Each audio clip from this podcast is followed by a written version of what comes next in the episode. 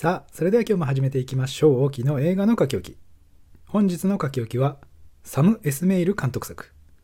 終わらない週末です。まずあらすじですね。ブルックリンで暮らすアマンダは日々に疲れ、急遽別荘を借りて休暇を過ごすことを思い立つ。大学教授の夫のクレイ、ゲームマニアの息子のアーチー、ドラマ中毒の娘のローズと共に豪華な別荘でのんびり過ごしていると、その日の夜、別荘の家主と名乗る男とその娘が突然訪ねてきた。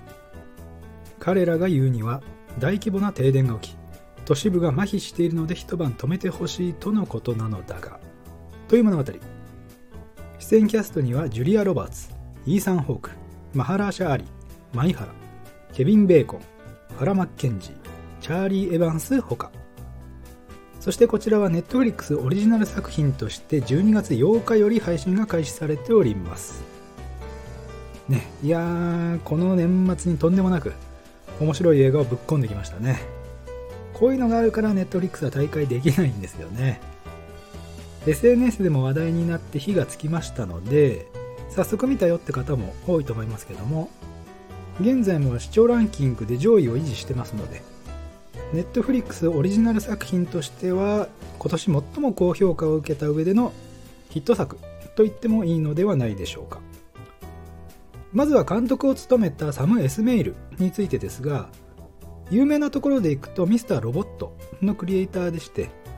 話を淡々と進めていって、まあ、なんというか、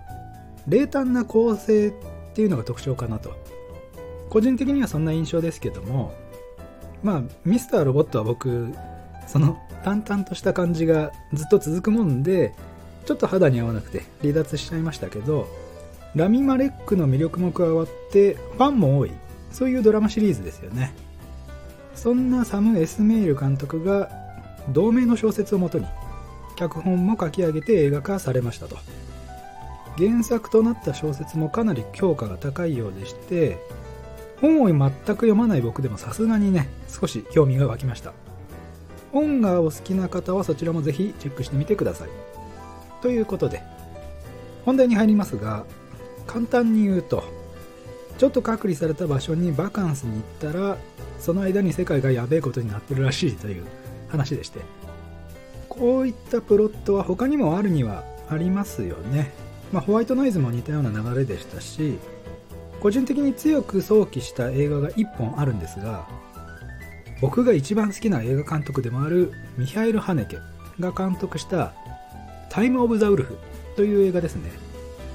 僕この映画本当に大好きで、映画にハマりかけた頃に見て非常に感銘を受けた。映画ってこんなのもあるのかと。オールタイムベストと言っていいぐらいに個人的に非常に思い入れのある作品なんですが、終わらない週末を見ていて、この映画を非常に強く思い返しましたね。タイム・オブ・ザ・ルフはもっと抽象的で、世界がなんか崩れ始めてるらしいという噂が流れてきて、よくわからないけど非難だみたいになって、混乱を極めた状況での人間の汚さとか、秩序の崩壊だったり、精神汚染の伝播や周知性が欠落していく様を描きつつ、虚構の中で虚構の希望を見つけるという話でして、フランスを代表する名俳優の一人、イザベル・ユペール主演で、非常に面白い映画なので、ぜひ皆さんに見ていただきたいんですが、ちょっとね、ミハイル・ハネケ会を設けたいぐらい、ハネケ大好きなので、喋ると色々止まらなくなりそうですけども、ピアニストとかもね、至高の映画の一つなんですけど、まあ、今回はこれぐらいで我慢して話を戻しますと、えーそういったよくわからんけど世界がやべえらしい系映画ということで今回の「終わらない週末」は非常にロジックの組み立てが丁寧でしたよね。現代の社会においてインターネットをはじめとした情報網を奪われた時の現代人の無力さとか危険性っていうのがリアルに描かれておりました。もちろんフィクションですけどテスラの株価結構落ちたんじゃないかっていうぐらいの シーンもありましたけどスマホもつながらないテレビもダメラジオもダメってなったら情報の集めようがない衛星が乗っ取られてるから GPS も使えなくて目的の場所に行くことすらままならないというねまさに八方塞がりな状況なわけですが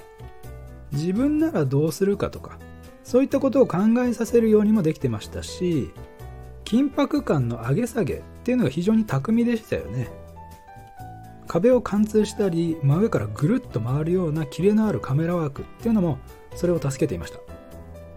間違いなくまずい状況なのはわかるけどどうしたらいいかわからないっていうじわじわ迫ってくるような恐怖感っていうのが良かったですしとにかくね一体どんな結末を迎えるのか話に引き込ませるような組み立てになってましたよね。最終的な落としどころも割と納得がいく形でフィナーレを迎えますしまあ僕は地球の地軸がちょっとずれたのかなとかそういう風に予想しながら見てたんですがなんか動物の行動がおかしいみたいなねシーンが多かったんで地球の危機的状況なんじゃないかと思ってたら実のところそういったものは送られていたサインだったというねあのー、僕は嫌いじゃないシナリオでした。ただ結構謎は残ってるんですよね。あの小屋は結局何だったのか。小屋の窓からちょうど部屋が見える。みたいな。変質者とか犯罪性を匂わせるセリフもありましたし。超音波とかですね。あれも世界が終末を迎える時に吹かれる黙示録のラッパなのかなともね僕は思いましたが、まあ、ケビン・ベーコンが言ってるだけで本当はどうだったのか。クレイが途中で出会うメキシコ人女性は何を伝えたかったのかとかもね。最後まで明確に示されることはないのでおそらくこうなんだろうなと思うしかない。そういうふうにそれぞれで納得できればいいですが作り手からしっかり明示されないと気持ち的に釈然としないような人にはこの辺のぼかしっていうのが気持ち悪く感じるかもしれないですね。見ている側も情報が遮断されている。またはフィルターがかかっているという演出もねもしかしたら含まれているのかもしれません。それで少しネタバレに踏み込みながら内容についてお話ししますと物事には予兆があるということで GH が飲み友達から受けた電話だったり株価のグラフの変化だったりがあったわけですが結局物事は起こるべくして起こるという部分もあって他国からの攻撃を誰も止められなかったわけですしクレイ一家の顛末に関してもシェルターにたどり着くべくしてたどり着いたわけですよね。息子のアーチーがあれ多分マダニですよね。あれに噛まれてケビン・ベーコンに助けを求めに行く。そしてクレイが身を挺して訴えたことで薬とシェルターの情報を得たと。一方で娘のローズが館を見つけて家族の静止も聞かずに人でシェルターを見つける。どちらかが起こらなかったとしてもあの2つの家族は完璧なシェルターにたどり着けたわけですがまあ神は曲線を描くじゃないですけど結局は一つに集約していくんだなと。あの全員が特別信心深いわけではなかったと思いますがそういった信仰心にかかわらず神からのサインを意識せずともキャッチしたものが生き残れるという結末でしたね。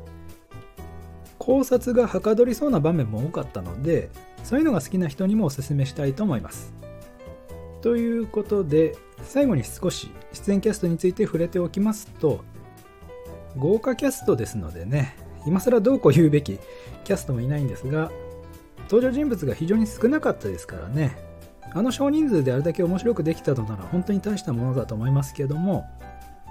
マハラ・シャーリのこいつ何か隠してる感とイーサン・ホークの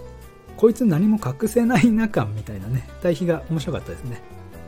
2人とも個人的に大好きなのでそれだけでも非常に満足でした。